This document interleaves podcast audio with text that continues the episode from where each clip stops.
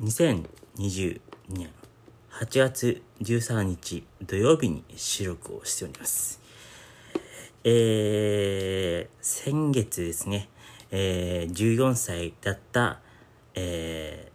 ー、男の子が、男の子が、えー、福岡県久留米市にある障害者支援施設で、に強制的に連行された事件で、えー、関係者が逮捕されました。えー、この件について非常に私、障害者自身にとって非常に残念に思っております。一方ですね、えー、この、えー、逮捕された、えー、障害福祉施設、サルクっていうところはですね、えー、18歳までの約30人ぐらいですかね。が利用してされているに対して、えー、約90名ほどの障害者が利用している、えー、まあ、日本最大級とも言ってもいい障害福祉サービス、楽しか山頂の、えー、障害者虐待事件については、行政も警察も未だ一歩も動いていません。えー、この、えー、山頂楽しかの代表、カ村優太は、えー、障害者である私に対し、えー、政治に文句があるならあなたが立候補してみてはと、もう暴言を言い放ち、えーえー私が利用を拒否しても、えー強引に利用を続けさせ、さらに訴訟までちらつかせて、私を、えー私を、えー自殺未遂に追い込むということまで犯しました。さらに、この山頂楽しかは、えー監督権限を持つ久米市役所の事業を請け負い、いわば、えー行政との癒着によって事件をもみ消そうとしています。このようなことは一切あってはなりません。えー今日はですね、えー新型コロナウイルス第7波のおけおいて、もし自分や家族がコロナウイルスに感染したら注意すべきことについてお話をしてみたいと思います。まず第一にですね、えー体調に異変を感じたら、えーまずはかかりつけ医に相談をしてください。えーただ、かかりつけ医が特にいないという場合は、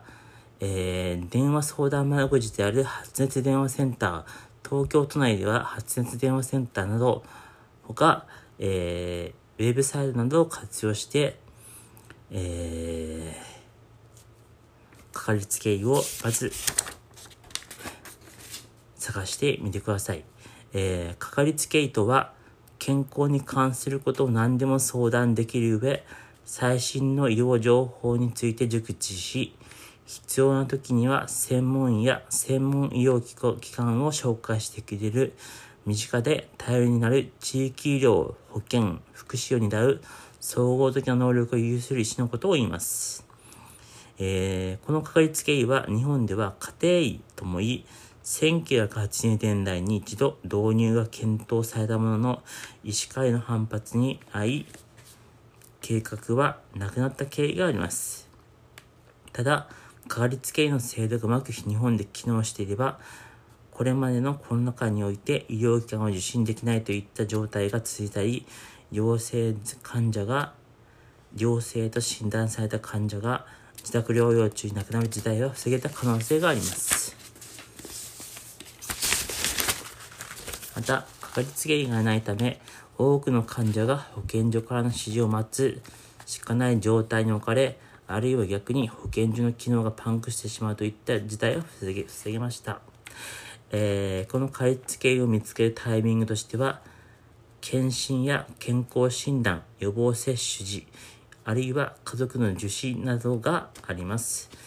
そのえーこのかかりつけ医に関しては、厚生労働省の医療情報ネットで探してみると良いでしょう。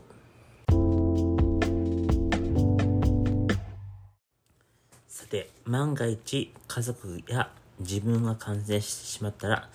どのようなことに注意したら良いのでしょうか。まず、一人暮らしの場合は、すべて自分で、えー、ケアをすることになりますが、えー、家族と同居している場合、他の家族が看病をしなければなりません。えー、その際には、家庭内感染感染を最大限防ぐためにも、感染を、看病をする人は、感染に気をつけた服装をする必要があるでしょう。えー、新型コロナは、えー、接触感染や飛沫感染、さらにエアロゾル感染によりえー、他者に感染すると監視されており、それぞれに対応した準備を行う必要があります。えー、接触感染を防ぐためには手袋をはめます。これはビニール製のもので使い捨てできるタイプが良いでしょう。また、えー、感染を防ぐためにはマスクやゴーグルを着着用し、えー、ビニールのカッパのようなもので全身を覆うように着用します。えー、ゴーグルはメガネでも代用が可能です。えー、看病後、それらの処理にも気をつける必要があります。えー、また、自宅療養時に必要なものとしては、食料品や二次感染の防止のためのマスク、ゴーグル、ビニール袋、そして体温計や症状の重症度を見分けるパルスオキシメーターが必要となります。その他、普段使用している風邪薬、また1日に1人最低は2リットルの飲料水、ティッシュペーパー、トイレットペーパーなどが必要です。また、自宅療養を行う場合には、経過記録表をつけた方が良いでしょう。えー、それには、いつ、どのような症状が出たのかやをやその他注意するべき点を家族内で共有するために記入します。えー、家族が感染し自宅療養している時には、えー、感染者が急激に重症化し万が一救急車呼ぶ必要があるとあることになるかもしれません。えー、119番で救急車呼ぶときには落ち着いてはっきりと簡潔に状況を伝えることが必要です。また、通報後は、えー、保険証とお金、かかりつけ病院の診察券、え、これは救急搬送された病院が必要時に応じて問い合わせをするときに役立ちます。また、いつも飲んでいる薬やお薬手帳。これは普段どのような健康状態なのか、併用してはいけない薬ではないかなどを救急病院が把握できるようにするために必要となってきます。えー、患者に異変が起きて119番で救急車を呼ぶときには、通報だけでなく救急車が到着した時に詳細な状況を伝えることができるよう役割分担が必要となってきます。誰が患者になっても役割が果たせるよう日頃から共有しておきたいと思います。最初の役割は発見者です。この人はいわばリーダーであり、倒れている人を見つけたり、異変に気づいたりした人が担当します。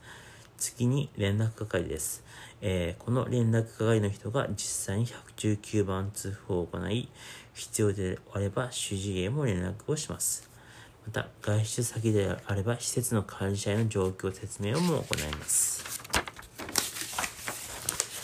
さらに、あまり知られていませんが、記録係の存在も重要となります。この人は発見者からの指示を指示を受けたら、えー、経過記録表に観察を開始した時刻や5分ごとの症状を記録しています。えー、今日の収録はここまでとします。皆さん、また今度、さようなら。